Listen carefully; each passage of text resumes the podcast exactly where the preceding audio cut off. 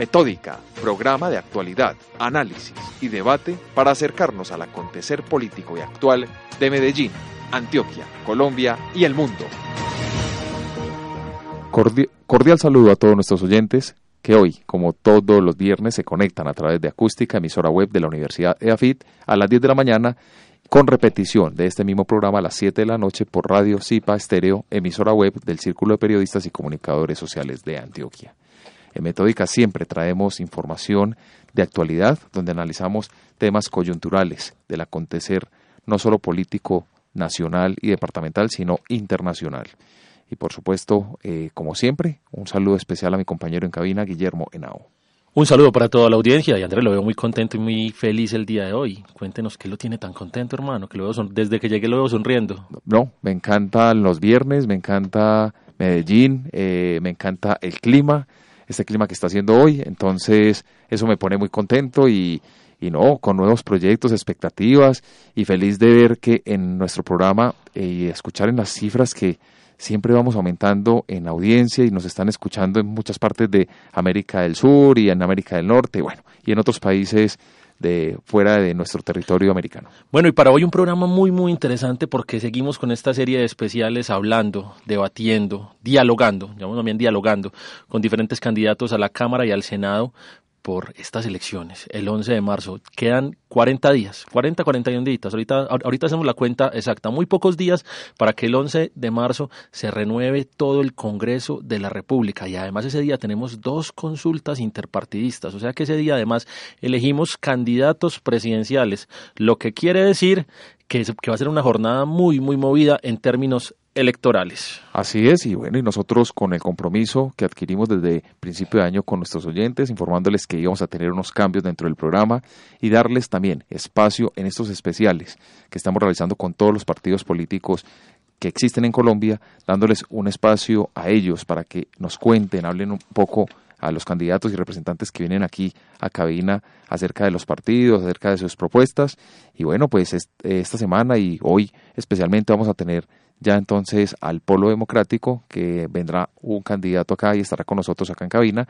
Y por supuesto, pues no podemos dejar de hablar de un tema ahorita en esta parte de actualidad que la verdad nos ha conmovido bastante y es son los hechos eh, lamentables que sucedieron el pasado fin de semana en la hermana ciudad de Barranquilla, una ciudad que estaba preparándose para carnavales o que se está preparando para los carnavales tradicionales y infortunadamente la violencia vuelve y aparece y cobra vidas, eh, cobra la vida de siete uniformados, siete personas que se encontraban en lugares distintos de, de la ciudad de Barranquilla y también 47 heridos. Entonces es un hecho que repudiamos desde Metódica, eh, no queremos violencia, no hemos apoyado nunca la violencia, ni siquiera a través de los micrófonos en este programa y bueno, y eh, no podíamos dejar en alto y dejar de pasar en alto este hecho lamentable. Unas condolencias para todos los familiares de los militares, para la Policía Nacional, eh, porque perder un miembro para ellos no es fácil, para el país tampoco,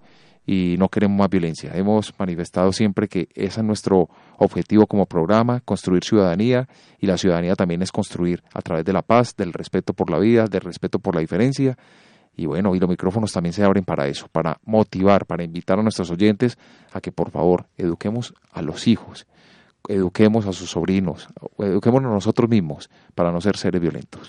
Y también es una llamada muy interesante, Andrés. Estamos en época, en época de campaña y resulta demasiado preocupante que algunos políticos, no voy a hablar con nombre propio porque de pronto es herir susceptibilidades, estén usando este tipo de eventos para hacer propaganda política el día sábado del el fin de semana anterior cuando ocurrió este lamentable evento, vimos como varios candidatos, algunos a la Cámara, otros al Senado y hasta los presidenciales, utilizaron estas fotografías como un elemento para llamar la atención, para hacerse notar. Es, es, obvio que los candidatos en este momento se quieren hacer notar, todos en este momento necesitan, necesitan esa exposición mediática que están buscando para ver si logran capturar así un botico. Pero Andrés, si es justo o si es necesario ganarse esa exposición a punta de unas fotos donde se veían muertos cuatro, cinco, seis policías y el dolor de las familias. Un atentado que fue a las seis y cuarenta de la mañana, un atentado que fue en la formación de la policía,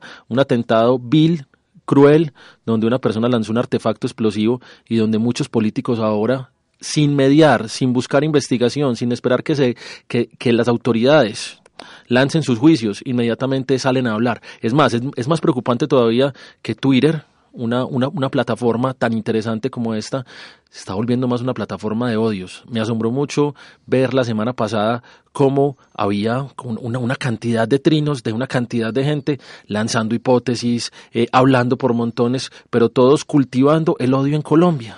Me parece preocupante y lo he leído ya en varios documentos e incluso en varias conferencias en las que he estado último, en los últimos días y es que ya se está tomando todo lo que se publica en redes sociales como si fueran las noticias y hechos reales. Hay que tener mucho cuidado, mucho cuidado con el manejo de las redes sociales, con el manejo de la información. No todo lo que se publica en redes es cierto. Sigamos, por favor, leyendo la prensa, viendo los noticieros de televisión, escuchando los noticieros de radio y por supuesto escuchándonos a nosotros que venimos con información veraz aquí a través de acústica, a través de Radio Cipa Estéreo, a informarlos a ustedes y no a desinformarlos como está ocurriendo a través de las redes sociales. Entonces, un buen manejo de las redes. Lamento mucho lo que usted acaba de exponer y de contar, Guillermo, que se utilicen estos hechos lamentables para hacer algo de proselitismo. Creo que no es la forma, no es la manera y ante todo el respeto, el respeto por los, por los familiares de las víctimas, el respeto por las mismas víctimas, así estén fallecidas, igual hay que respetar a las personas hasta el final de sus días y por supuesto eh, algo que sí me tiene anonadado y es que este ataque definitivamente se lo atribuyó un frente urbano del ELN. Muy, muy, muy, muy, muy complicado eso. A ver, por varias razones. La primera es que uno pensaría que ante, que ante el fenómeno tan fuerte y ante, ante la avanzada tan fuerte que tuvo el ejército en los últimos eh, 12, 13, 14 años para disuadir disuadir a los grupos guerrilleros y sacarlos al monte, uno no esperaría que tengamos un bloque, o un grupo que está dentro de las ciudades y dentro de una ciudad tan importante como Barranquilla y que logra hacer un movimiento tan extremadamente eh, puntual y fuerte y logra asesinar a unos policías. Preocupante por la primera razón, es que esto además cierra las puertas del diálogo. Así es, uno entiende, lo manifestó el señor presidente. Uno entiende inmediatamente, es, es claro. En días pasados, el, esta misma semana el presidente lo manifestó, dijo que se suspendía al inicio del ciclo de diálogos, creo que era el, el quinto ciclo, eh, previsto y bueno, él tiene sus fundamentos y nosotros de Metódica pues en esta oportunidad apoyamos esa decisión. Yo, yo la apoyo, yo la apoyo Andrés, pero creo que también hay que, creo que hay que tener en cuenta varias cosas y es que y es que la dinámica del conflicto colombiano se ha dado sobre el mismo conflicto, nunca se ha dado sobre los diálogos. ¿Qué quiere decir esto? Hemos tenido alrededor de 32 intentos de diálogo en nuestra historia, de los cuales solamente tres o cuatro han sido fructíferos y todos se han dado la gran mayoría, por no decir el 100%, en la misma coyuntura del conflicto. Cuando hablamos del cuando hablamos de los diálogos que se vivieron en, en, el Caguán, hablamos de que se desescaló el conflicto, pero el conflicto continuaba. En los anteriores diálogos con las FARC hubo un cese bilateral y lo que afecta claramente este ataque de las FARC es la confianza. Una confianza que se estaba generando a partir de un cese bilateral en el cual hubo violaciones con muertes de indígenas, muertes de campesinos, pero se esperaba que este fuera el paso para que el ELN siguiera la misma vida de las FARC, lo que parece que no va a ser así. Así es, yo me permito leer un artículo, pues un full que salió el martes 30 de enero de 2018 en el periódico ADN en la ciudad de Medellín y es acerca de lo que afirma el jefe de Estado, el presidente de la República, Juan Manuel Santos, frente a estos hechos. Él dice, el gobierno ha sido generoso y ha mostrado su voluntad permanente de paz, una voluntad que no puede ser vulnerada por la coyuntura política, porque se trata de una voluntad de paz fundamentada en principios. Y en mi deber como jefe de Estado como presidente y como colombiano. Eso fue lo que manifestó. El tema también tiene que ver con la incapacidad política que tiene Juan Manuel Santos en este momento. Juan Manuel Santos le quedan muy pocos meses, le queda muy poco capital político, hasta digamos que su que su goodwill cada vez está más está más afectado mediáticamente y su reputación frente frente a la ciudadanía está muy baja.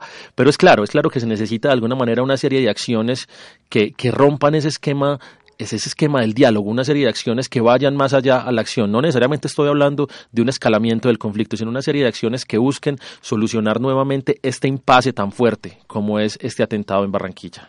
Así es, y por supuesto también es una época de, de opiniones, de esto va a afectar muchísimo positivo o negativamente las elecciones. Estos hechos lamentables siempre tienen un resultado en las urnas y vamos a ver cómo le va a ir al partido de la U frente a esta situación. esto ya empieza a generar opinión pública, la gente empieza a dar sus aspectos y estas acciones de terrorismo, por supuesto, van a empezar a afectar en cierto modo estas elecciones del próximo 11 de marzo. Y fortalece, y fortalece claramente a, a candidatos, fortalece a partidos que han estado hablando de, de, la impotencia, de la impotencia frente, frente a estos grupos criminales, de la necesidad de seguir avanzando en, en el conflicto, de la, de la necesidad de seguirlos, de seguir realizando ataques o de seguir combatiéndolos, es la palabra, de frente por la vía armada para así lograr la desaparición de estos grupos armados. Lo que sí estamos claros es que hay un conflicto nuevamente, de que pensamos que ya no iba a haber esa, esa serie de acciones. ¿Hacía cuánto no escuchamos una serie de acción de esas? Además de esto, el día sábado cuando vivimos este, este atentado de inmediatamente lo que se pensó, clan del Golfo, clan del Golfo, bandas criminales. ¿Qué quiere decir esto? O sea, grupos que nacen a partir de desmovilizaciones anteriores de otros grupos armados, pero ahora llegamos con que el ELN se atribuye este atentado y rompe, rompe con todo el esquema de negociación que se estaba llevando a cabo en Ecuador y que era una esperanza para acabar de solucionar este conflicto armado en Colombia que lleva más de 50 años. Sí, la invitación es también desde acá de Metódica a los a los eh, colombianos, a los militantes del ELN, por favor, analicen bien qué es lo que está pasando, analicen bien qué es la propuesta de paz que ustedes están proponiendo para el país y demuéstrenlo con hechos, con hechos, con hechos porque estos hechos lamentables y generando terror en la ciudadanía no lo compartimos. Entonces, ya, ah, ya que enfocamos un poco y que hablamos un poco de este tema de actualidad, que indudablemente es el tema más importante de, de la semana, eh, vámonos con nuestro corresponsal, vámonos con Adrián Arraigada, nuestro corresponsal en Argentina quien nos trae un informe especial y detallado del acontecer político de este país del sur de América. Le saluda Adrián Arraigada desde Buenos Aires, Argentina, para comentar un poquito la situación política de este país. Como sabemos, durante el verano aquí en Argentina han sucedido varias cosas. En principio tenemos que destacar algunas noticias que fueron muy importantes y que contextualizan todo lo que va a suceder al menos en estos meses. Por un lado, debemos destacar la reforma previsional, que eso lo habíamos mencionado antes de cerrar el 2017. La reforma previsional finalmente fue eh, validada por el Congreso Nacional y ya es ley. Es una reforma que, eh, más allá de todo el contenido de la norma, generó muchísima discusión en el campo social. Eh, tanto fue así que se vivió en el mes de diciembre una escalada de violencia notable, diríamos incluso una de las más notables de los últimos años. En la calle mucha resistencia, no solamente por los grupos políticos, sino también por personas ejerciendo su poder político, que estaban en contra de esto, porque vendría a alargar la edad jubilatoria bajo una premisa de no obligatoriedad de continuar trabajando. Pero lo cierto es que los aumentos no van en proporción, por lo tanto la, eh, la, no, la no obligatoriedad es un tanto ficticia. En fin, es un tema muy, muy, muy complicado que podríamos abordar eh, hablando exclusivamente de ello, pero es menester mencionarlo en este tiempo. Dentro de todos los problemas políticos que han venido sucediendo, el ministro de Trabajo se llama Jorge Triaca, una persona muy cuestionada justamente por todos los despidos que ha habido a lo largo de estos dos años de mandato del macrismo en Argentina. Eh, bueno, fue víctima de un escándalo inesperado para el gobierno, un baldazo de agua fría podríamos decirlo. Surge de una comunicación privada con una ex empleada suya, de su familia, donde eh, el mismo ministro, se lo escucha en el audio, agrediéndola, insultándola, y a su vez esta mujer dice, bueno, que hay magnífico. A su vez, no, no, no quedamos solamente en este, en este hecho de, agresión verbal, sino que a su vez yo trabajaba en negro eh, para el ministro de Trabajo. Es decir, es, es cuanto mínimo escandaloso. Bueno, y así fue. De todas maneras, el gobierno salió a defenderlo a Triaca, lo envió por unos días a unas vacaciones medio obligadas para que desaparezca de la escena de los medios.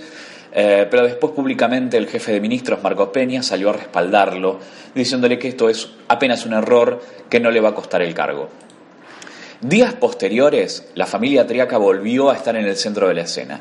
¿Con qué concretamente? Con, eh, con la esposa de Jorge Triaca, ¿Quién es la esposa de Jorge Triaca? Bueno, es la persona que estaba encargada de hacer las compras de las medicaciones antirretrovirales para el tratamiento del HIV en Argentina. Aquí en Argentina el tratamiento es completamente gratuito y lo financia el Estado a través de todas sus eh, del Ministerio de Salud, por supuesto, y a través de un montón de organismos intermedios y demás. Eh, se dio a conocer un comunicado a las provincias informando que iba a haber faltante de medicamentos. Esto automáticamente cae en la escena mediática y toma cuerpo allí, toma una repercusión muy fuerte. No es la primera vez, esto hay que decirlo también, no es la primera vez que sucede esto en Argentina.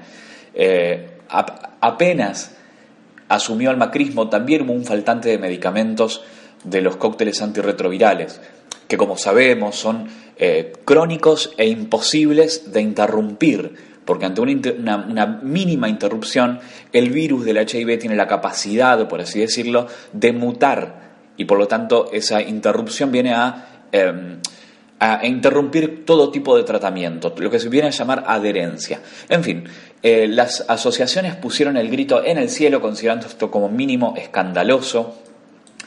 Y finalmente desde el Ministerio de Salud tuvieron que, mm, bueno, decir sí, eh, esto es verdad, pero no es tanto, en fin, fue una confirmación a medias que dio el, organismo.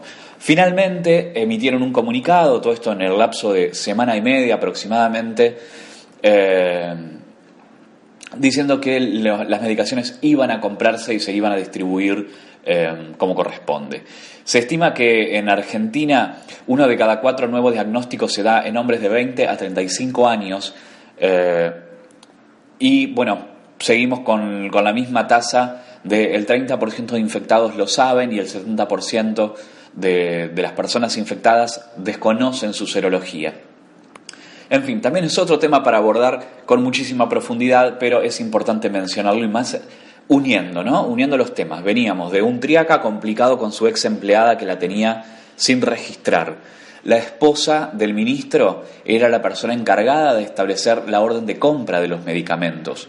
Sin embargo, por una cuestión meramente administrativa, eso no se realizó. Además de todo esto, surge, claro, el escándalo. Uno dice, bueno, el ministro de Trabajo tiene a su mujer, que es la encargada de las compras en el Ministerio de Salud. Bueno, ¿qué sucede entonces con, los familiares de los ministros y los familiares de los funcionarios públicos? Bueno, tanto es el escándalo que actualmente el presidente eh, no tuvo otra alternativa que lanzar un decreto donde prohíbe que los familiares de los ministros sean parte de sus propios gabinetes. Habrá que ver qué, dice, qué dirá la norma, esto ya fue anunciado pero todavía no hay información, habrá que ver qué dirá la norma, pero al momento se habla de no podrán ser funcionarios de su cartera, de, su, de su mm, oficina entendemos, entendemos cualquier persona de bien puede entender que ningún familiar va a trabajar en el, en el, estado, en el Estado público. Habrá que ver, habrá que ver porque no es eh, el caso de Triaca el único. Tenemos a Andrés Peña, Mariana Triaca, Lorena Triaca, Cecilia Lochizano, que es la, la persona que mencionábamos hoy en el Ministerio de Salud, Victoria Costoya, Octavio Frigerio, eh, Matías Agustín Santos, Rodrigo de Loredo, en fin, son diferentes estas personas que mencioné que ocupan cargos importantísimos, por ejemplo, director de, los yacimientos petrolíficos fiscales, eh, subsecretario de Desarrollo Institucional Productivo de la, Secretaría de Industria, directora del Banco Nación de la República Argentina, eh, presidentes de ARSAT, que ARSAT es lo que se encarga de los satélites en Argentina. En fin, todas estas son personas que son familiares de otras. Veremos qué es lo que sucede. Y también, en estos días veremos también cómo evoluciona todo un problema con respecto del ex líder de los camioneros, un sindicato que tiene muchísimo peso en Argentina porque el traslado eh, no se realiza en trenes, pese a la gran distancia que tiene la República, siempre los traslados de mercaderías, de hidrocarburos, de alimentos, todo se produce en camiones. Y el ex jefe del sindicato, el expresidente del sindicato de camioneros, Hugo Moyano, está en este momento, luego de dos años de silencio, en cortocircuito con el gobierno y ha habido acusaciones cruzadas. No ahondamos más esto ha sido todo por hoy. Ya podremos ir charlando con mayor tranquilidad de todo esto. Les envío un cálido saludo desde Buenos Aires, Argentina. Adriana Arraigada les saluda. Un gran abrazo y un gran 2018. Participa de nuestros foros semanales ingresando a www.metódica.com.co y síguenos en nuestras redes sociales, Twitter, arroba 1Metódica, Facebook, Metódica Especialistas Comunicación Política, Instagram, Metódica 3849.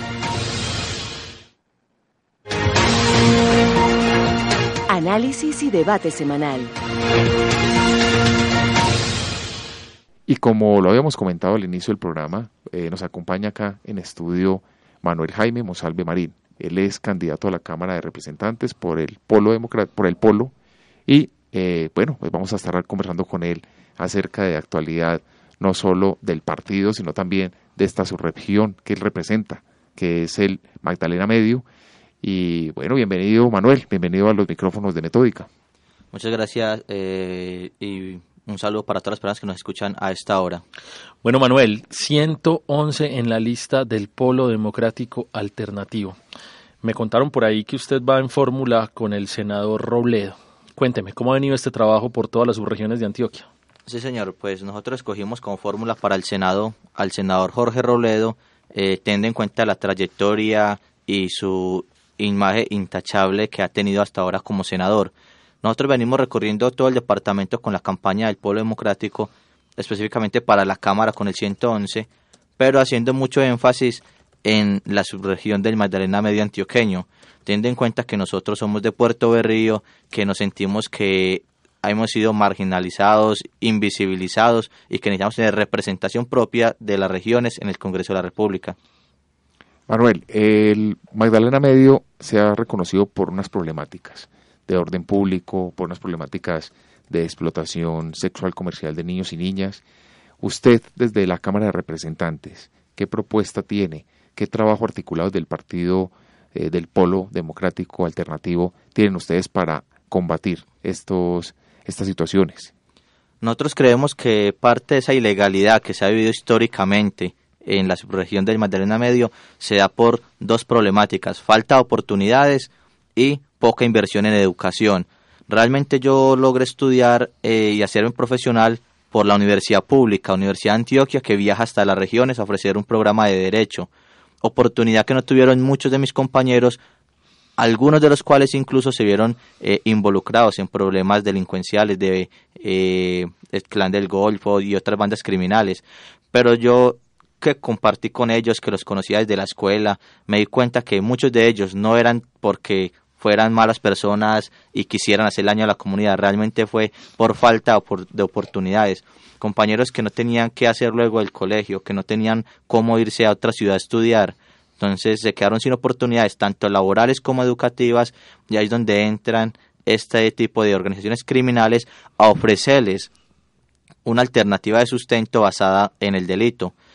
Como eh, abogado penalista he tenido la oportunidad de defender muchas personas que por alguna u otra razón caen eh, en las garras de esas bandas criminales que pierden su libertad, pero que en realidad son víctimas de la falta de oportunidades y de la falta de inversión social en las regiones. Bueno, Manuel, seis municipios tiene la subregión del Magdalena Medio: Caracolí, Maceo, Puerto Berrío, Puerto Nare, Puerto Triunfo y Yondó. Lamentablemente, uno sabe que, que, la dinámica del país es una dinámica demasiado centralista. Digamos que en lo nacional se centraliza en, el, en Cundinamarca y en Bogotá, y en lo departamental se centraliza en Medellín. Entonces, por tal razón, uno ve que la inversión se hace más pensada siempre en la ciudad principal cómo modificar un poquito esa dinámica, porque uno ve un municipio como Puerto de Río, que está a orilla del río Magdalena, que tiene una posibilidad de desarrollo altísimo desde lo fluvial, desde lo agrícola y desde muchas otras cosas, pero uno también un rezago histórico muy alto del Magdalena Medio. Bueno, nosotros creemos que el país necesita comenzar a desarrollar eh, ciertos tipos de obras de infraestructura que son diseñados desde, como usted bien lo dijo, desde el centralismo, sea Bogotá o sea Medellín, para llevarse a las regiones pero muchas veces estos proyectos se realizan no teniendo en cuenta las necesidades ni las potencialidades propias de cada región. La idea es que como representantes de las regiones, conociendo todas esas potencialidades, sepamos cómo desarrollar estos proyectos, megaproyectos, vías 4G, eh, la navegabilidad del río Magdalena, cómo se haga esto de forma que tenga un impacto social favorable en la comunidad y no que se tenga un impacto negativo como hemos tenido hasta ahora. Por ejemplo, en el Magdalena Medio están construyendo estas vías, eh, estas dobles calzadas y la mayoría de empleados, mano de obra calificada y no calificada, son personas de afuera de la región incluso de afuera del departamento. Entonces hay que tener cómo engranar todos estos macroproyectos para que en realidad el beneficio, el impacto social se quede en la región. Manuel, desde el partido eh, Polo Democrático Alternativo, ¿qué ideología, qué proyectos tienen ustedes una vez lleguen a la Cámara y al Senado? Bueno, tenemos que tener eh, muy claro que la Cámara y Senado son cuerpos legislativos que más que proyectos ejecutivos lo que realiza son control político y aprobación de normas de grado de ley que se aplicarían a nivel nacional. Nosotros lo que buscamos es viabilizar eh, desde el Congreso de la República algún tipo de proyectos o eh, controlar algún tipo de proyectos y desde la creación de normatividad que priorice la inversión en regiones, dándole real autonomía a las regiones. Usted decía al inicio del programa que viene trabajando de la mano con el senador, el candidato al Senado, perdón, Jorge Robledo. Eh, ¿Cuál va a ser ese trabajo articulado entre ustedes dos? Bueno, con el senador Jorge Robledo hemos visto que él históricamente ha tenido una gran trayectoria en cuanto a debates de control político, que ha hecho uno de los, o ha hecho la mejor labor controlando y, e investigando a todos los eh, miembros del Estado que de una u otra manera han querido malversar los fondos del país, pero nosotros queremos entonces apoyar esa labor del senador Robledo que trascienda no solo del control político, sino de la iniciativa legislativa, que nosotros también seamos proponentes y autores de iniciativas legislativas que generen desarrollo e igualdad dentro del país. Los mismos con las mismas la frase que hemos visto repetir constantemente a Jorge Robledo. ¿Cómo se aplica eso en el contexto departamental? Acá, a pesar de las dinámicas políticas que, que, hemos vivido, sí, sí se han dado algunos cambios de orden, de orden ejecutivo, de orden, de orden de gobierno. Y aunque hemos tenido problemas y aunque hemos tenido dificultades, también se han visto ciertos avances. ¿Cómo modificar de pronto esas, esas dinámicas tan fuertes, clientelares que puede haber en ciertas subregiones del departamento, como el Urabá antioqueño, el mismo Magdalena Medio o zonas como el suroeste? Yo creo que cuando hablamos de los mismos con las mismas, no solo la misma cara que ha venido siendo eh, reelegida en una u otra ocasión, tanto en el Ejecutivo o, en el Legislativo. Yo creo que los mismos con las mismas también hace referencia a que muchas veces aparecen caras nuevas, pero financiados por grupos económicos que siempre han estado enquistados en el poder. Nosotros, de hecho, la candidatura eh, propia, nosotros por, el, por la tendencia del polo democrático de si es posible hacerlo bien, que es una tendencia nueva dentro del partido, nosotros lanzamos esta candidatura esperando que darle a entender a los jóvenes y a la gente que cualquier persona puede hacerse elegir. Tenemos el derecho a elegir y ser elegidos. Por mi trayectoria como eh, abogado en Puerto Berrío, pues eh, tengo un gran reconocimiento en la región de Magdalena Medio, eh, como abogado penalista, me ha ido muy bien, pero nunca nadie pensaría que tendría una trayectoria suficiente para aspirar al Congreso de la República. ¿Qué decimos nosotros? Sí tenemos la trayectoria suficiente, no necesitamos padrinazgos económicos ni políticos, necesitamos simplemente ponernos a trabajar. Nosotros desde Puerto Berrío tenemos un diputado acá en Antioquia por el Pueblo Democrático, diputado nacido en Puerto Berrío, y este diputado inició igual que yo, eh, Hacemos la, hagamos una aclaración, Andrés, ya que estamos acá hablando del diputado Luis Peláez, al diputado lo invitamos el día de hoy, el diputado, me, el diputado escribió que no podía venir por razones de una reunión de comisión accidental. Y también, eh, muy bueno precisar a nuestros oyentes que usted hizo el contacto también con la persona que le maneja la agenda al senador Jorge Robledo para atenderlo también y no fue posible. Sí, acá, acá intentamos siempre, siempre tener a todos. Yo también entiende que son, que son dinámicas de agenda bastante complicadas. Continuando. y hacemos la, la anotación, es con el hecho que nuestros oyentes sepan que estamos respetando lo que habíamos dicho desde un principio y es hacer debates con igualdad de condiciones para todos los partidos políticos. Continuando, continuando con esto, ahora sí hablemos un poquitico de esta lista, de esta lista del polo. 17 candidatos. El polo en este momento cuenta con un representante a la Cámara que es Víctor Javier Correa. Una lista bastante dura y retos muy grandes. El reto del umbral primero y el reto de sostener esa curul en la Cámara de Representantes. ¿Cómo ve este proceso? ¿Cómo ve, la fortaleza de la lista teniendo de 101 a Jorge Gómez y sabiendo que, el reto son mínimo, ¿qué? ¿70, 80 mil votos? Nosotros la apuntamos incluso a más, somos optimistas y sabemos que eh, Jorge Gómez hizo un muy buen trabajo como diputado. Quisimos conformar una lista muy fuerte que representara todas las regiones del departamento. Eh, creemos que podemos hacer eh, no solo pasar eh, fácilmente el umbral, sino que incluso le apuntamos a tener dos curules en la Cámara de Representantes. Candidato, ustedes también como partido han hecho coalición. Ustedes están con trabajando de la mano con Alianza Verde y con el Movimiento Compromiso Ciudadano. Eh, ¿Por qué el apoyo a Sergio Fajardo para la presidencia de la República? ¿Por qué ustedes analizan como partido y le apuestan a este candidato a la presidencia? Bueno, pues personalmente eh, habría preferido que el candidato fuera Jorge Roledo, era nuestro candidato del partido, el senador que creemos que ha sido una persona hasta ahora intachable en todo lo que en toda su actividad pública. Sin embargo, como miembros de una colectividad tenemos que ser disciplinados y acoger las decisiones eh, que determina el Ejecutivo Nacional, que fue eh, que tener como candidato al, al, señor Sergio Fajardo.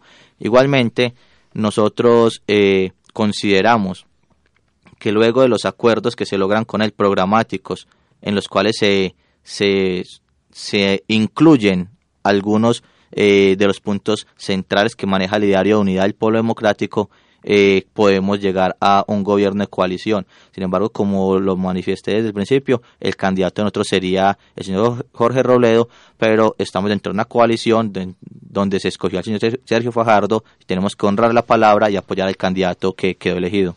O sea que esto es una coalición también que, que se vuelve coyuntural en un momento determinado. Ustedes están apoyando a, Sergio Fajardo, pero ustedes de corazón, por allá, por allá por dentro, hubieran querido que el candidato fuese, fuese Jorge Robledo. Aún las dificultades tan grandes que hay en este país para que un candidato de una izquierda marcada o de unas posiciones tan, tan marcadas, digámoslo así, tan, tan fuertes como las de Robledo puedan llegar a darse.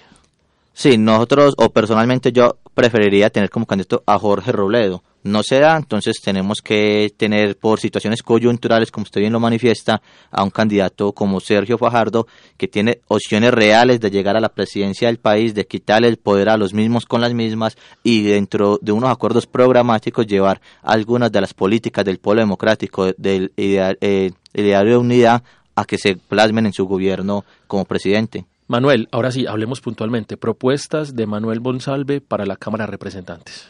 Nosotros queremos mostrar primero eh, una propuesta muy simbólica que, que basa es en demostrar de que cualquiera puede llegar a ser representante de la, de la Cámara eh, en la Cámara por Antioquia. Nosotros no tenemos que ser eh, personas con eh, padrinos políticos, con apellidos de reconocimiento político, con un grupo económico fuerte. Nosotros creemos que trabajando con fe en Dios y con esfuerzo, porque siempre he considerado que la fuente de la riqueza del trabajo y la fuente de todo es el trabajo, entonces que trabajando podemos llegar a la Cámara de Representantes.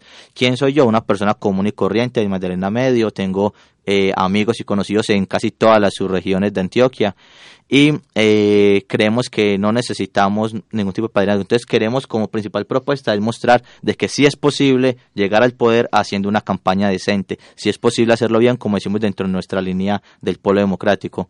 ¿Qué aspiramos nosotros? Mejorar la salud. Principal propuesta que sabemos que va a ser muy difícil y toda la bancada del polo la tiene, eh, la tengo yo y la tienen los demás miembros de, del polo democrático. Llegamos al Congreso a radicar proyecto de ley eh, para derogar la ley 100 Sabemos que no vamos a necesitar una bancada muy fuerte, pero necesitamos modificar el sistema de salud. También necesitamos eh, buscar coaliciones, no solo con, con, los que están dentro de la coalición Colombia, sino con otros legisladores para tratar de que estos proyectos salgan avantes. Como sabemos que es difícil que la ley 100 desde el 93 y hasta ahorita nadie ha sido capaz de derogarla por falta de interés real, eh, también vamos a convocar, ya no legislativamente, sino políticamente, el apoyo popular para que estas iniciativas legislativas puedan materializarse. Usted hablaba ahorita y da una respuesta acerca del desempleo. En Colombia los índices de desempleo siguen en aumento. ¿Cómo trabajar desde el Congreso este tema y cómo motivar para que los jóvenes que están recién graduados de universidades, pues la verdad tengan oportunidades laborales para ejercer sus profesiones? Nosotros creemos que la parte tributaria es muy importante en, este, en esta área tenemos que en Colombia las reformas tributarias, la, carga impositiva se hace de una forma regresiva, es decir, se le eh, ponen más impuestos al más pobre y menos impuestos al más rico. Nosotros creemos que hay que equiparar o equilibrar la carga tributaria de forma que se dinamice la economía, que se generen más empleos. No creemos que, como nos, han querido hacer ver, que poner horas extras eh, disminuye la, la, la, potencialidad de los de generar empleos. No creemos que aumentar salarios disminuya la potencialidad de generar empleos. Todo lo contrario, creemos que empleados con buenos salarios, con salarios dignos, tendrían la capacidad de consumo para adquirir productos y generar así que las empresas tengan que producir nuevos bienes y servicios. Hay un reto muy grande para los para, para, los nuevos representantes a la Cámara. Digámoslo, ni que era para los nuevos, porque sabemos que la, que el recambio generacional cada vez es más complicado en la política colombiana y eso ha hecho que se enquisten ciertos liderazgos y que a partir de esto siempre se elijan los mismos. Pero este 2018 tiene una característica muy interesante y es el tema de la salud. Un tema que a pesar de que ha estado siempre, este tema se agrava por todo lo que ha venido pasando y en el departamento de Antioquia tenemos dificultades muy grandes con Sabia Salud, tenemos dificultades además con Medimás. ¿Qué visión tiene el candidato Manuel Monsalve sobre el problema de la salud? Y lo digo, y no lo digo puntualmente para el departamento de Antioquia, porque es un problema de orden nacional. totalmente. Sí, bueno, tenemos que el sistema de salud tiene muchas deficiencias. Sabemos que el sistema de la intermediación financiera de las EPS ha fracasado. No entendemos por qué los políticos continúan con ese sistema de intermediación financiera en el sistema de salud. Sabemos que en Antioquia tenemos muchos problemas porque se han liquidado muchos hospitales. De hecho, el hospital de Puerto Río fue liquidado también. Nosotros le apuntamos en principio eh, o como idea general hay que derogar la ley 100, hay que derogar, hay que crear un nuevo sistema de salud en el que no haya intermediación financiera, en el que la IPS preste directamente el servicio sin necesidad de una IPS y recobre directamente del Estado y de los fondos el, el capital que invierte. Y nosotros creemos también que mientras esto se logra, porque esto va a ser una batalla dura, una, una guerra que hay que librar en la Cámara y en el Senado, vamos a, a gestionar, a invertir recursos en la creación de, hospitales públicos. Hay que invertir en la creación de hospitales públicos. No creemos en que eh, la liquidación de hospitales y entregárselos a fundaciones privadas, a particulares para que los administre, esa no es la solución. Cuando eso ha pasado en todos los hospitales que ha liquidado, se ha demostrado que la calidad del servicio ha disminuido. Un tema que no podemos dejar por alto es el tema de la educación. Eh, Sergio Fajardo, como aspirante a la presidencia de la República, ha sido abanderado en el tema siendo alcalde de Medellín, gobernador de Antioquia y ahora candidato a la presidencia y ustedes como coalición pues están acompañándolo a él también en el proceso electoral.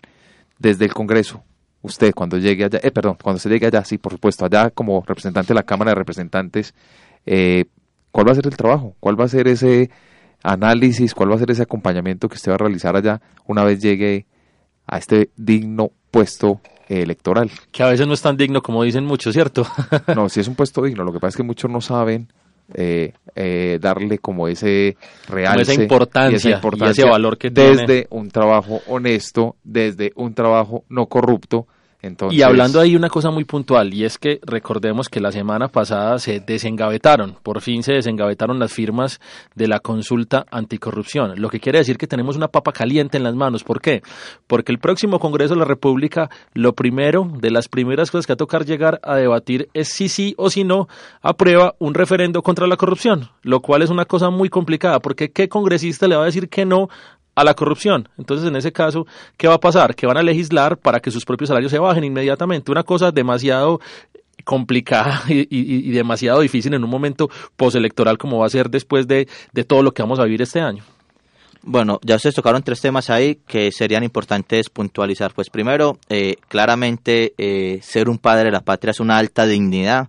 Eh, sin embargo, la han venido afectando o la han venido atacando esta dignidad, manchando este gran honor eh, algunas personas que han hecho una muy mala representación en el Congreso. En el tema de educación, consideramos que si se si están haciendo un acuerdo de paz, si ha disminuido la guerra, si debe disminuir el dinero invertido en la guerra, pues ese dinero tiene que invertirse necesariamente en educación y salud. Nosotros sabemos que desde la Cámara de Representantes se aprueba el el presupuesto nacional y ahí es donde tenemos que aumentar el porcentaje de presupuesto asignado a la educación teniendo en cuenta que se está hablando desde hace mucho tiempo ya de eh, jornadas únicas en la educación, que en la mayoría del país no se están aplicando. Y esta jornada única, por ser una jornada tan grande, debe eh, materializarse teniendo en cuenta las inteligencias múltiples de las personas, que no solo se dediquen, entonces vamos a estudiar todo el día, a meterle solo eh, lógica, eh, razonamiento lógico, hay que meterle a los estudiantes también materias, clases en que puedan desarrollar sus, sus, habilidades sociales, habilidades comunicativas y artísticas. Entonces, la idea sería desde la educación, aprobar un presupuesto que vaya más fuerte en el porcentaje que se invierte en educación para que se pueda hacer una jornada de educación continua eh, pero invirtiendo en otras habilidades de la educación. Manuel, y es bueno precisar algo, también es importante que los mismos docentes empiecen a trabajar algo que se ha venido hablando a nivel mundial y es que hay que enseñarle a los jóvenes a pensar, no es simplemente a memorizar, sino realmente que hagan debates dentro de las aulas de clase, que ellos puedan tener herramientas que les permitan desarrollar su conocimiento como personas y dar un aporte así, no solo para ellos mismos, sino para todo el equipo y, los, y el alumnado presente. Bueno, sí, eh, pero antes de pasar al tema, quería tocar uno de los que habíamos tocado antes, de la el referendo de corrupción y que incluso muchos senadores y congresistas tendrían que votar para bajar sus propios salarios. Yo considero que si bien es cierto que los, los salarios de los congresistas son muy altos, eh, y que se deben bajar porque realmente están recibiendo eh, una suma de dinero realmente exagerada. También debemos concentrarnos no, no, en solo en pedir de que se rebajen los salarios, sino en concentrarnos en el que se aumenten los salarios de las personas, los que ganan el salario mínimo, porque nada gana la clase obrera con que la clase trabajadora, con que se le bajen los salarios a los congresistas, pero ellos sigan ganando un salario mínimo que es un salario miserable. Necesitamos que ese salario sea el que se aumenta. No podemos pedir derecho a la igualdad por lo bajo, sino por lo alto. Eh, y ahora, hablando de lo que me preguntabas, el último tema era... Estamos hablando de la educación. De la forma como se está educando a partir de solamente memorizar, Que, es un, que, es una dificultad muy grande que estamos teniendo y que se observa en los procesos de, evaluación, que aunque a veces yo, yo difiero de ellos, eh, observa cómo el, cómo el país cada vez está más abajo por allá en, en, esas evaluaciones. Bueno, sí, de todas formas, eh, el tema de evaluación es un tema complejo. Hace más o menos unos 8 o 10 años participé en un congreso de educación nacional y se decía pues que realmente una evaluación nunca determinaría lo que el estudiante aprendió o no.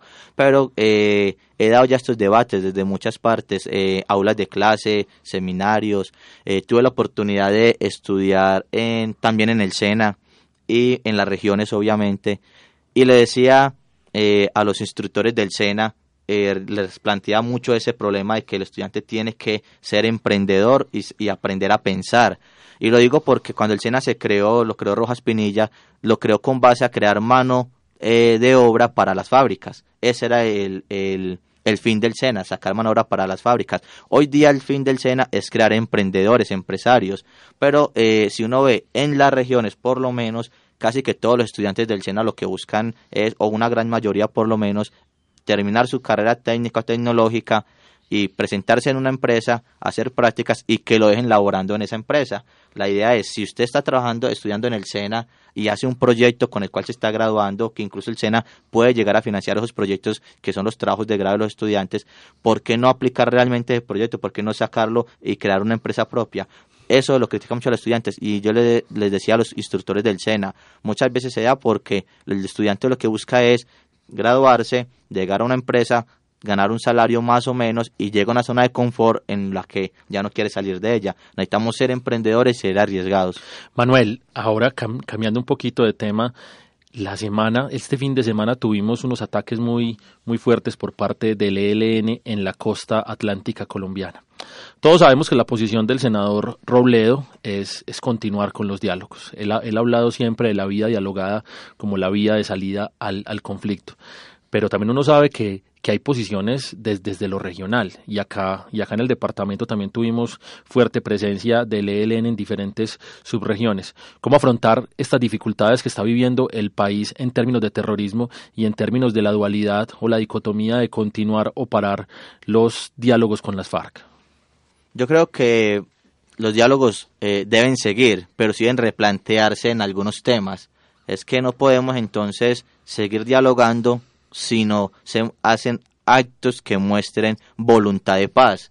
Mientras estamos dialogando con el ELN, por otro lado estamos, nos estamos matando eh, entre colombianos. La idea es, si no se llega a un acuerdo de un cese bilateral entre el Estado y, esta guerrilla, si se deben llegar por lo menos a unos mínimos de que la guerra no se eh, no se salga de ciertos límites. Sabemos que hablar de esto es raro, pero de todas formas eh, la guerra tiene una regulación. La guerra tiene una regulación que se debe cumplir, para eso está el derecho internacional humanitario y tendríamos que por lo menos establecer que si o se hace un cese bilateral a las hostilidades, que sería lo ideal mientras se dialoga, y si no se hace, por lo menos que se cumplan las normas internacionales de la guerra, que los ataques y la guerra se dé realmente eh, dentro de un marco normativo como está establecido internacionalmente. ¿Con qué mensaje está llegando usted en su campaña a los pobladores, a los votantes, para hablar sobre temas como tan coyunturales en nuestro país, como es la seguridad, como es el desempleo, como es todos estos flagelos que están afectando de alguna u otra manera no solo el desarrollo social de nuestro país, sino comercial, eh, legal, bueno, una serie de, de, de ítems que nos ponen a nosotros como a la palestra y a pensar para dónde va este país. Bueno, el mensaje que nosotros estamos dando es un mensaje primero de esperanza, de que las cosas sí pueden cambiar, de que este país no está acabado, de que nosotros somos los encargados de mejorarlo. Pero queremos, eh, también le damos el mensaje a la gente, nosotros como le digo, tenemos una, un lema de vida que sí es posible hacerlo bien y le decimos a la gente que para cambiar el país, para eh, realmente lograr la paz, tenemos que empezar cada uno de nosotros a tener actos de paz, a comenzar a portarse bien, a no vender el voto, a votar a conciencia, a comportarse como ciudadano y ejercer los derechos y deberes que tenemos como ciudadanos. Si cada uno de nosotros se compromete a hacer las cosas bien, este país va a cambiar. Y nosotros queremos educar con el ejemplo, por eso decimos, si es posible hacerlo bien y tratamos de hacer las cosas de la mejor manera, ese es el mensaje que le estamos dando a la gente. El país se puede arreglar, el país puede eh, corregirse el camino, pero si cada uno de los ciudadanos comenzamos a cambiar el rumbo. Colombia se va a volver Venezuela, un argumento con el que nos han venido eh, hablando durante, durante más de año y medio. Llevamos con ese argumento, el argumento del castrochavismo. Un argumento que para muchos resulta muy plausible y para otros resulta muy, muy cercano. ¿Cómo, cómo hablarle a la gente cuando, cuando, como lo mismo lo decía Andrés, el problema de la seguridad es un problema latente y la gente se siente cercana a escenarios tan difíciles como Venezuela?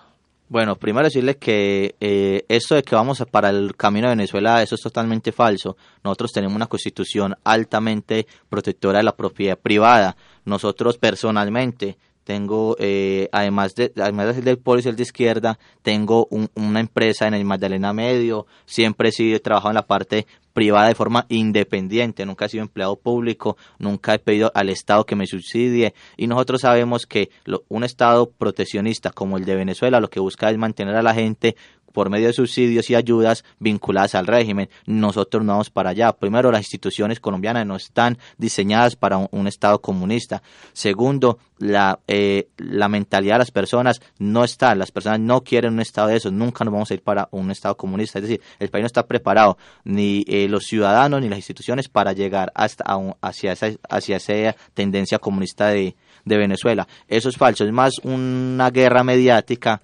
de populista que busca generar miedo en la comunidad para que todos voten por la derecha, que en, lo, en última lo que busca es poner un Estado policía, un Estado que esté controlando todo, un Estado que genere leyes que restringen el acceso a la Internet, las comunicaciones, que castigan la protesta social, pero es un Estado que también busca ser incluso asistencialista, porque en estos eh, gobiernos de derecha han estado dando subsidios a las comunidades para mantenerlos vinculados a, estos mismos gobiernos. Entonces es falso que eh, vamos hacia, hacia hacia Venezuela. Y más porque entre el pueblo democrático somos una izquierda democrática, no somos una izquierda comunista. Eh, distinto sería si, por ejemplo, llegara al gobierno eh, un presidente del nuevo partido de las FARC, que, es un, que son un movimiento netamente comunista. Y sabemos que nos van a tener el apoyo popular para llegar al poder. Por más de que tengan unas curules que le van a entregar a dedo, esas curules son mínimas para ellos legislar. Y nunca van a tener el poder en el gobierno porque sabemos que los ciudadanos no queremos que eh, esto pase y ninguno va a votar por ello. Ni siquiera así nos traten de obligar. Venezuela, eh, un tema que para nosotros los colombianos no es ajeno. La problemática que vive nuestro hermano país nos ha afectado de alguna manera a nosotros también como colombianos y vemos la cantidad de, de venezolanos que están llegando a nuestro territorio. Desde la Cámara de Representantes, ¿qué proyectos de ley, qué control se va a realizar para estas personas, para la atención tanto de ellos, de los niños y las niñas que llegan al territorio colombiano, desde la educación para ellos, cómo lo han previsto y cómo lo han analizado ustedes como partido político. Andrés, y antes, y antes de que el candidato responda algo, algo muy grave, y es que se ha notado cierto, cierto inicio de xenofobia en, en nuestro país. Esa xenofobia se ha visto marcada por actos, por actos, digámoslo así, eh, muy, muy crueles en, en, Cúcuta, en Bucaramanga, en diferentes partes, donde, donde ya se han visto que los venezolanos, algunos que llegan con sus familias, otros que llegan honradamente a buscar un trabajo, así como otros que han llegado también a cometer delitos acá a la ciudad de Medellín, y, se ha visto un, trato a veces hasta indiferente, un trato inhumano con esos venezolanos y eso, y eso preocupa bastante. Y es claro que no son ciudadanos colombianos, es claro que un representante a la Cámara legisla para los ciudadanos colombianos, un representante a la Cámara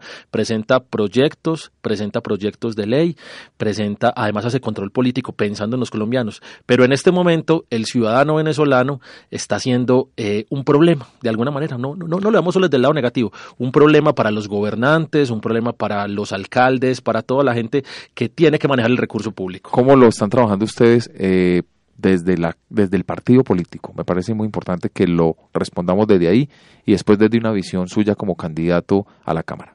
Bueno, eh, las visiones como partido y como candidato coinciden. Nosotros tenemos que proteger a estos ciudadanos que están viniendo a Colombia eh, buscando oportunidades de vida, buscando incluso calmar eh, la necesidad de alimentos, porque realmente eh, hay muchas personas aguantando literalmente hambre, físicamente hambre. Y nosotros tenemos que tener memoria. Hace unos años los colombianos viajábamos hacia el exterior y siempre nos decían, si eran mujeres que viajaban, eran prostitutas, si éramos hombres íbamos a llevar droga al exterior. Y nos cansábamos y nos sentíamos ofendidos porque estuviéramos estigmatizados por ser colombianos. Casi que le daba pena a un ciudadano colombiano sacar su pasaporte colombiano en un aeropuerto internacional. Hoy no podemos nosotros, cuando pedíamos que nos respetaran en el extranjero, eh, hacer lo mismo con ciudadanos venezolanos que están buscando oportunidades en Colombia. Colombia tiene serios problemas, gravísimos problemas estructurales de corrupción, de salud, de educación, de alimentación. Pero hoy, pese a lo mal que estamos, para los venezolanos esto es un paraíso. Usted habla con un venezolano que se encuentra en cualquier semáforo, en cualquier estación del metro acá en Medellín, y ellos dicen que acá o sea, se sienten en la gloria en este país. No podemos nosotros, no podemos nosotros eh, estigmatizarlos y querer hacer lo que están haciendo en el norte del continente, que un muro para separar eh, Estados Unidos de México, querer entre nosotros separarnos de los venezolanos que somos eh, hermanos, somos hermanos con esta nación y que de hecho muchos colombianos hace varias décadas se beneficiaron y generaron su riqueza en la bonanza petrolera de, de, de Venezuela y trabajando en las empresas venezolanas. Entonces no podemos ahorita que están en el problema venezolano nosotros querer excluirlos a ellos. Ahora, hay una problemática muy grave si a mí como colombiano la EPS me niega el, el, acceso a la salud, si a mí como colombiano eh, el salario mínimo es malo, ¿cómo vamos a atender en una EPS a un venezolano que no tiene siquiera eh, documentos legales para estar en el país. Entonces es un problema que si bien la Corte ya ha dicho tenemos que proteger a los venezolanos, ¿cuáles son las herramientas del presupuesto para eso? Porque si la plata no alcanza siquiera para atender a los colombianos, ¿cómo vamos a atender a, a las otras personas? Tenemos que buscar mecanismos reales para que el sistema de salud en Colombia sea universal para los que están dentro del territorio, sean o no sean colombianos. Bueno, con este breve análisis, porque cuando hablo de breve es por el tiempo, son aproximadamente 30, 35 minutos de nuestro programa dedicado a hablar con los candidatos. Damos un agradecimiento muy especial a Manuel por habernos acompañado hoy acá en los micrófonos de Metódica. Y queda faltando siempre tiempo, siempre queda faltando tiempo porque uno dice estas conversaciones son cada vez más interesantes, cada vez uno, uno dialoga mejor con los candidatos y uno se da cuenta que son visiones muy interesantes de país. Así que Manuel, siempre con los micrófonos abiertos en Metódica. Muchas gracias por la invitación, eh, complacido haber estado acá y despedirme de las personas que nos escuchan e invitarlos a que recuerden de que sí es posible hacerlo bien y que cada uno de ellos puede mejorar este país desde pequeños actos. No, pero venga, pero venga, antes de irse, también puede decir perfectamente que nos diga que le invite a la gente cómo votar por, Manuel Monsalve. Ah, bueno, y ahora que me dan esta oportunidad, entonces aprovecho para que todas las personas que me escuchan en el departamento de Antioquia puedan votar por este candidato que lo que busca es aportar un pequeño grano de arena. Deben marcar el logo del Polo Democrático y el número 111. Muy fácil, los tres unos. O muy fácil, las elecciones son el 11 de marzo, entonces el 11 votan por el 111 del Polo Democrático. ¿Y por el Senado? Por el Senado, el Polo Democrático y el número uno, Jorge Robledo. O sea, cuatro unos. Marque el Polo eh, uno, Senado, y después marque Polo Cámara 111. Unos por todos lados, ¿cierto? señor. Así es, entonces, bueno, muchísimas gracias Manuel. La verdad, esperamos tenerlo en futuros programas acá con nosotros y agradecerle muy especialmente a nuestros directores, a Alejandra Lopera eh, en la emisora web de acústica de la Universidad AFID, a Abraham Umbarila en la emisora web de Radio Cipasterio del Círculo de Periodistas y Comunicadores Sociales de Antioquia y a nuestros oyentes que muy juiciosamente todos los viernes a partir de este año nos van a escuchar a las 10 de la mañana por acá, por acústica y a las 7 de la noche por Radio Cipasterio. Que tengan un feliz fin de semana y nos escuchamos dentro de ocho días. Metódica, programa de actualidad, análisis y debate para acercarnos al acontecer político y actual de Medellín, Antioquia, Colombia y el mundo.